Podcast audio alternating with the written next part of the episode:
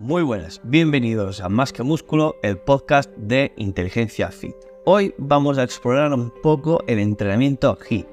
Vamos a basarnos en la ciencia y en la evidencia. ¿Es realmente tan eficiente y efectivo como dicen? Vamos a descubrirlo en el capítulo de hoy. El HIIT o entrenamiento de intervalos de alta intensidad es popular por su eficiencia. Un estudio en el Journal Obesity encontró que puede tener un impacto significativo en la grasa corporal y en especial en la grasa abdominal. Pero el HIIT no solamente se basa en hacer ejercicios de manera rápida, sino que hay que tener controlados nuestro nivel de ritmo cardíaco.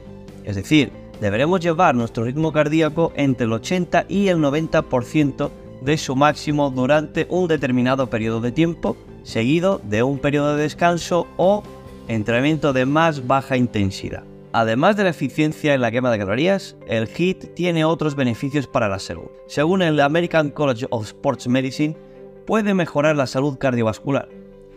Otro estudio en diabetología encontró que puede ayudar a controlar los niveles de glucosa en la sangre en personas con diabetes tipo 2.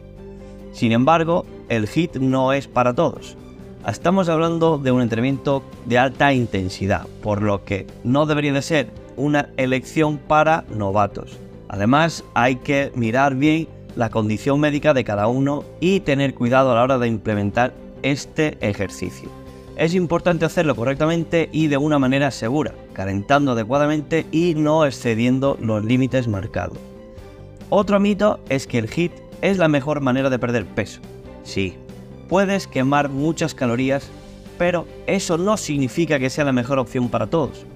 Un estudio publicado en Plus One también encontró que el HIIT puede ofrecer beneficios para la salud en menos tiempo que los entrenamientos tradicionales. Entonces, ¿cuál es la verdad sobre el HIIT? Es eficiente y efectivo. Esa es una realidad. Pero aún así sigue sin ser una solución mágica. Como con cualquier otra cosa en la vida, es importante hacerlo correctamente y de manera segura. Ahora que ya sabes un poquito más sobre el HIIT, espero que puedas aplicarlo que sepas sus beneficios y que sigas escuchando nuestro podcast para enterarte de los siguientes. Un saludo y nos vemos.